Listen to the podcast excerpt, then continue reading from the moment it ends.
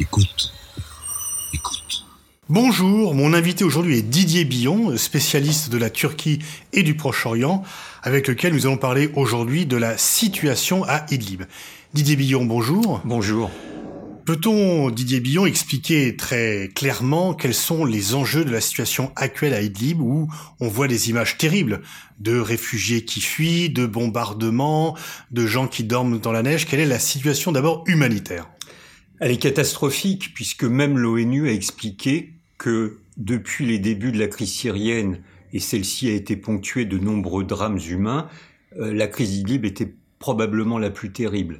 Pourtant déjà 500 000 morts, euh, Oui. des millions de déplacés. Oui, mais nous savons que euh, dans la province d'Idlib, il y a à peu près 3 millions d'habitants et nous savons qu'un tiers de la population, c'est-à-dire près de 1 million, sont des déplacés. On imagine difficilement que dans un pays ou une province, en l'occurrence, un tiers de la population ait été obligé de partir de son domicile.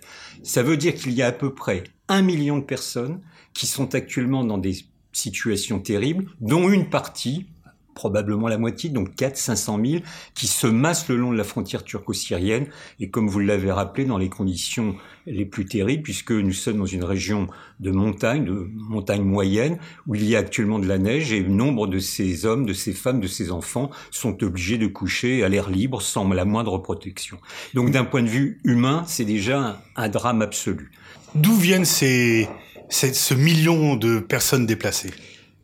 Ce million de personnes déplacées s'explique par la reprise des bombardements par l'aviation euh, russe, secondée par l'aviation syrienne, depuis maintenant plusieurs mois. Puisque nous savons qu'il y a une concentration de djihadistes dans la province d'Idlib et que, un, le président Poutine veut en finir définitivement avec ces djihadistes et que, deux, le président Assad, pour sa part, veut reconquérir la totalité de son territoire. Donc reprise des bombardements massifs euh, et indiscriminés, notamment sur des cibles civiles depuis plusieurs mois, ce qui entraîne quasi mécaniquement l'exode, le départ de leur domicile de ces hommes et de ces femmes, ce qui explique le nombre énorme. Mais donc il y a quand même des djihadistes qui sont insérés dans la population, dans le flot de ces réfugiés. Est-ce qu'il est possible pour les Russes et les Syriens de faire un plus grand distinguo et de combattre les djihadistes sans faire ces bombardements massifs, notamment sur les centres de soins, les dispensaires, les écoles Bah, la première chose, c'est qu'évidemment, et malheureusement, c'est la politique de la terre brûlée qui est pratiquée par les Russes depuis longtemps en Syrie, depuis plusieurs années. Mais évidemment, ce n'est pas la bonne méthode. Nous savons pertinemment que pour combattre les groupes djihadistes, ou qu'ils se trouvent d'ailleurs, si les bombardements parfois peuvent être utiles, nous savons que fondamentalement pour démanteler les, groupes djihadistes, les réseaux, c'est un travail avant tout de renseignement, un travail de police qui est nécessaire. Donc euh, penser qu'il est possible d'éradiquer ces groupes euh, djihadistes uniquement par des bombardements aériens est une erreur tactique et stratégique en réalité. Donc je pense que fondamentalement, la tactique qui est utilisée actuellement, c'est pour affoler la population et pour tenter de disjoindre euh, les djihadistes de la population, parce qu'évidemment, ceux-ci sont comme des poissons dans l'eau et euh, ils se cachent, ils s'abritent derrière la population en créant un sentiment de panique. Ils cherchent donc, les Russes et, l'armée syrienne, à, disjoindre les djihadistes de cette population. D'un autre côté, on a souvent soupçonné ou accusé la Turquie euh, de ne pas être très regardant sur les aides qu'ils avaient et finalement de ne pas se préoccuper des djihadistes, voire de les laisser agir.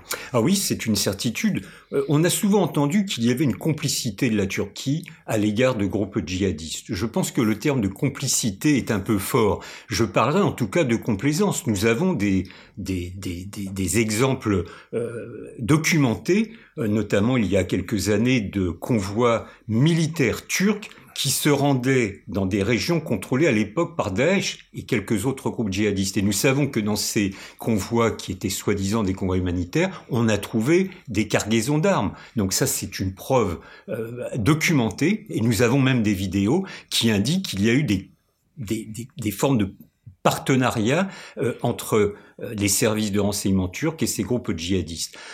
Comment expliquer euh, ce partenariat, cette complaisance, pour reprendre euh, votre, vos termes? Euh, parce qu'à l'époque, il faut quand même constater que depuis lors, euh, le- les autorités turques ont un peu modifié leur logiciel, mais à l'époque, c'est-à-dire il y a 4, 5, 6 ans, euh, le président Erdogan était animé par une seule et unique obsession. Il fallait chasser Bachar el-Assad du pouvoir par tous les moyens. Tous les moyens étaient possibles.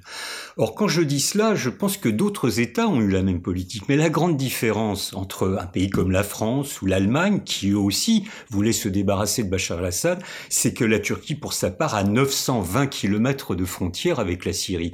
Donc évidemment, un, les responsabilités sont plus fortes et les choix tactiques peuvent être portés à leur incandescence. Nous, on a toujours le recul, même si euh, en réalité nous ne sommes pas si loin de la Syrie, mais là, l'immédiate proximité de la Turquie a entraîné, je le regrette pour ma part, mais entraîné euh, des mode de partenariat tout à fait condamnable, mais c'est un fait. Alors il faut avouer et reconnaître en tout cas que depuis lors, euh, la Turquie fait un petit peu plus attention avec les, groupes avec lesquels elle travaille, mais il n'empêche qu'un certain nombre de groupes qu'on pourrait qualifier de djihadistes sont en train de coopérer avec l'armée turque à Idlib. Ça, c'est une réalité. Non pas le groupe dominant. Le groupe dominant, c'est Ayat al-Hasham, qui est la, la filiale locale de Al-Qaïda, je pense que là, les relations sont plus conflictuelles avec l'armée turque. Mais nous avons d'autres groupes, des débris de l'armée libre syrienne par exemple, qui continuent à coopérer au vu et au su de tout avec l'armée turque. Alors quels sont les scénarios possibles puisque lancée comme elle l'est, l'armée russe et l'armée syrienne, enfin l'armée syrienne aidée par euh, les forces russes vont reconquérir Idlib à un prix qui risque d'être humainement euh, très lourd. Oui, euh, la question maintenant qui se pose et la plus le plus rapidement possible on pourra la, la régler et y répondre sera une bonne chose. En réalité, il faut, je crois, euh, trouver une porte de sortie honorable pour Erdogan. Celui-ci a une part de responsabilité. C'est celui-ci, une fois de plus, euh, a fait montre de, beaucoup d'inconséquences dans ses choix politiques en pensant qu'il pouvait parvenir à désarmer ses milices djihadistes et parvenir à un cessez-le-feu. En ce sens, Poutine l'a piégé. Aujourd'hui, nous sommes dans une situation de tension extrême. Il y a des morts de chaque côté. Euh, il y a 34 soldats euh, syriens qui ont été tués d'un coup euh, jeudi dernier. Donc, il faut trouver un moyen pour faire sortir, pour parvenir à convaincre Erdogan de faire sortir ses troupes militaires la tête haute. La solution qui pourrait se dessiner, c'est de créer ou d'aider à la création d'une sorte de bande de sécurité démilitarisée le long de la frontière entre la province de Idlib et la Turquie, de façon à ce que les réfugiés déjà puissent bénéficier euh, d'une euh, aide humanitaire urgente, je le répète, et que d'autre part, la Turquie, se sentant protégée par cette bande de sécurité et ayant des garanties de la dite communauté internationale qu'on ferait tout pour éviter un nouvel afflux de réfugiés en Syrie, pourrait, en Turquie, pardonnez-moi, pourrait accepter cette proposition. Donc, est-ce que euh, Poutine, le président Poutine, qui va rencontrer Erdogan le jeudi 5 mars à Moscou, aura l'intelligence de faire cette proposition à Erdogan, je le souhaite, euh, parce qu'elle pourrait être acceptable. Mais encore une fois, je pense qu'il est fondamental que pour sortir de cette crise militaire d'un côté et humanitaire de l'autre, eh bien c'est la politique qui doit être mise au poste de commande, et donc il faut en sortir par la négociation et faire une proposition acceptable pour Erdogan. Parce que la réalité, c'est aussi que il y a quand même de très fortes connexions entre la Turquie et la Russie et que les deux n'ont pas intérêt euh, à se fâcher. L'alliance d'Erdogan est très utile pour Poutine. Oui, pour et inversement d'ailleurs. Et absolument pour les deux. Je pense que nous avons constaté depuis maintenant plusieurs années un rapprochement et une fluidification des relations ainsi que leur approfondissement au niveau économique tout particulièrement, euh, au niveau euh, de la coopération technique. Par exemple, la première centrale nucléaire qui est en construction en Turquie est, réalisé par les Russes. Et puis, bien évidemment, il y a ce fameux groupe d'Astana qui regroupe la Russie, l'Iran et la Turquie, qui est le lieu où, justement, euh, les trois pays peuvent dialoguer, soumettre des propositions au vu de la faillite, malheureusement, de l'ONU sur ce dossier syrien. Donc, chacun, en réalité, aujourd'hui, sait jusqu'où ne pas aller. Il y a des tensions extrêmement fortes que tout le monde connaît depuis plusieurs jours entre les, deux États, mais euh, Poutine n'a véritablement pas du tout intérêt à, à, à clasher avec la Turquie, puisqu'il sait très bien qu'avoir comme partenaire étroit un membre de l'OTAN est un coin qui est enfoncé dans les rangs de l'OTAN, donc tactiquement il y a tout intérêt. Et pour sa part, la Turquie, si je reste persuadé qu'elle reste fondamentalement attachée à ses alliances traditionnelles avec les puissances occidentales, avec sa présence dans l'OTAN, a tout intérêt à se servir aussi euh, de la Russie comme d'un moyen de pression dans ces négociations, des fois difficiles, des fois tendues, avec ses partenaires occidentaux. Donc chacun a intérêt à ce partenariat qui, encore une fois, est très fluide.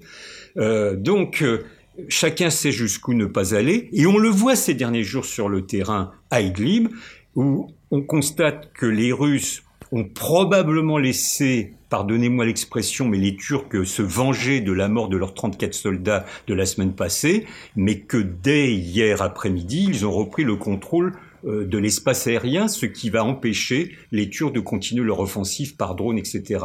Donc, on voit un jeu subtil, compliqué, difficile entre les deux partenaires. Au vu de la situation, on le comprend aisément, mais encore une fois, aucun d'entre eux n'a intérêt à rompre. Donc, c'est pourquoi la seule solution envisageable est une solution politique à laquelle nous aboutirons par des négociations. Du coup, l'Europe semble absente euh, et exclue de, ce jeu, euh, et Erdogan a mis euh, en avant une menace très très forte. Je laisse fuir tous les réfugiés. Si vous m'aidez pas, qu'attend-il exactement à la fois de l'Europe et peut-être plus encore de l'OTAN?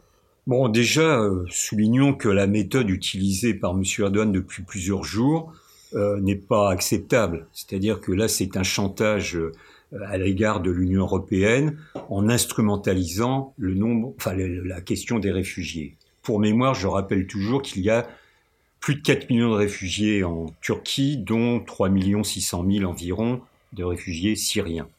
Or, nous nous rappelons qu'il y a maintenant euh, près de 4 ans, c'était en mars 2016, il y a eu un accord entre l'Union européenne et la Turquie. Le but de cet accord, c'était de fixer les réfugiés en Turquie en échange d'une aide financière de la part de l'Union européenne. Très bien. cet accord a donné des résultats incontestables et finalement a soulagé euh, les États européens qui ne voulaient absolument pas voir arriver euh, des, vagues de réfugiés euh, dans, dans leurs États respectifs. Mais pour autant, la question n'était pas réglée. Et je pense que l'Union européenne s'est contentée d'une aide financière à la Turquie en se débarrassant du problème. Mais aujourd'hui, euh, nous sommes devant nos propres responsabilités. Il risque d'y avoir en raison de la situation à Idlib que nous venons de rappeler, un nouvel afflux de réfugiés. Or, un, la Turquie ne peut pas le régler seule, et donc il est nécessaire qu'il y ait une véritable coopération qui se mette en place avec l'Union européenne, car par ailleurs, l'Union européenne euh, ne peut pas s'illusionner sur le fait qu'elle arrivera à bloquer ces vagues de réfugiés. Donc la méthode utilisée aujourd'hui par M. Erdogan n'est pas très éthique, c'est le moins qu'on puisse dire, mais il met le doigt sur une véritable question, c'est que nous l'avons laissé avec ces 3 600 000 réfugiés syriens en se débarrassant le, euh, du problème et en mettant la poussière sous le paillasson. Nous sommes nous-mêmes piégés finalement. Absolument. Et donc maintenant nous sommes devant l'heure de vérité. C'est qu'une partie de ces réfugiés, bah évidemment, si possibilité se fait jour, ira vers les pays de, l'Europe, de l'Union européenne, considérant qu'ils vivront peut-être mieux euh, dans cette Union européenne qu'en Turquie. Mais qu'attend-il finalement aujourd'hui, soit de l'Europe, soit de l'OTAN, pour reprendre sa politique initiale et mettre fin à ce chantage? Quel est l'objet du chantage? Alors, je pense que l'objectif de M. Erdogan, c'est qu'il y ait justement une véritable coopération. Un, il exige que la totalité des engagements financiers de l'Union européenne soit versée à la Turquie, ce qui, d'après ce qu'il explique, n'est pas le cas. Euh, je, pour mémoire, il y avait 6 milliards de dollars qui étaient prévus, probablement à peu près la moitié seulement ont été versés. Et deuxièmement, surtout, au-delà des, des, contingences financières, mais qui, qui ont leur importance, c'est que la gestion des, des, réfugiés ne soit pas uniquement déléguée à la seule Turquie, et que donc chacun prenne sa part de la peine et du, et, et, et du défi pour tenter de mieux les résoudre. Alors soit ça peut être un système de, de, de, de, de quotas, puisqu'il faut bien prononcer ce terme, de réfugiés syriens qui résident actuellement en Turquie, qui pourraient rejoindre des pays européens, soit c'est la mise en œuvre euh, de projets d'insertion en Turquie même, car je pense qu'il ne faut pas s'illusionner. L'immense majorité de ces réfugiés ne repartiront pas en Syrie. Bachar al-Assad n'en veut pas, et je doute qu'eux euh, soient tentés par le retour au pays, parce qu'ils savent pertinemment bien qu'ils seront bien mal accueillis par, le, par Bachar el-Assad. Donc on est devant une question que l'on ne peut pas éluder. Il faudra bien trouver une solution. Il n'y aura pas de solution individuelle. Ni la Turquie seule, ni les États membres de l'Union européenne seuls ni l'Union européenne en tant que telle ne pourront résoudre cela s'il n'y a pas une véritable coopération compliquée mais nécessaire qui se mette en place. En même temps, on sait bien qu'au vu des débats actuels, l'Europe euh, n'est pas en mesure ou ne veut pas être en mesure d'accueillir euh, plus de réfugiés et que euh, la crise de 2015 est encore dans les mémoires et, donc, euh, il paraît difficile euh, euh, que l'Union européenne, malgré les appels de nombreuses ONG, de nombreuses personnalités à accueillir dans l'urgence des réfugiés, le fasse réellement malgré les proclamations de principes multiples et variés. Absolument. Je pense que là, l'Union européenne est, au plein milieu de ces contradictions. Nous savons fort bien que, et nous l'avons constaté en Allemagne, où Madame Merkel, à un moment donné, a une politique assez généreuse d'accueil de ces réfugiés, eh bien, ça lui a politiquement coûté cher, même si elle est encore au pouvoir. Et plus inquiétant, et c'est tout à fait terrible de le constater, cela a favorisé l'émergence du populisme, des groupes d'extrême droite et les renforcer. Donc, il faut prendre cette question en toute connaissance de cause, en intégrant tous les paramètres. Il ne s'agit pas d'ouvrir les frontières à tout va. En tout cas, ce n'est pas ma position.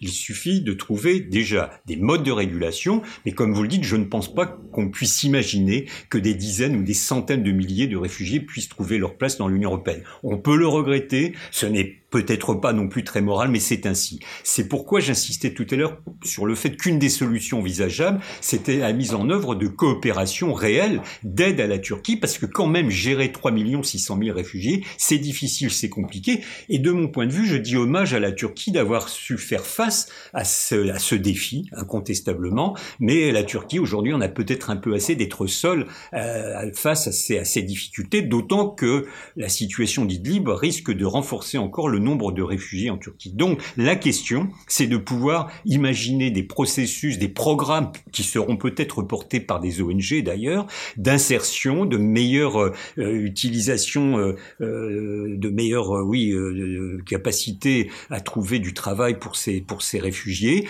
Nous savons qu'en Turquie, sur les 3 600 000, il y en a 4 à 500 000 maximum qui sont dans des camps de réfugiés, où il y a de véritables efforts sanitaires, d'éducation pour les enfants, etc.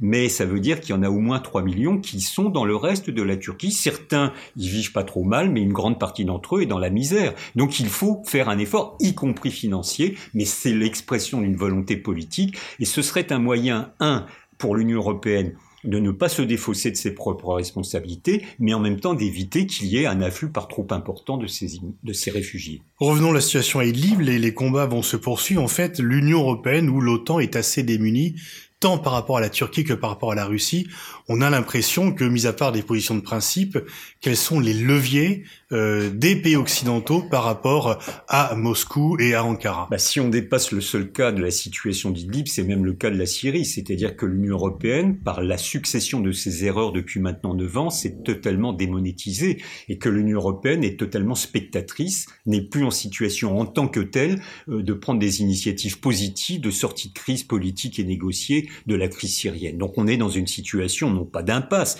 mais de difficulté.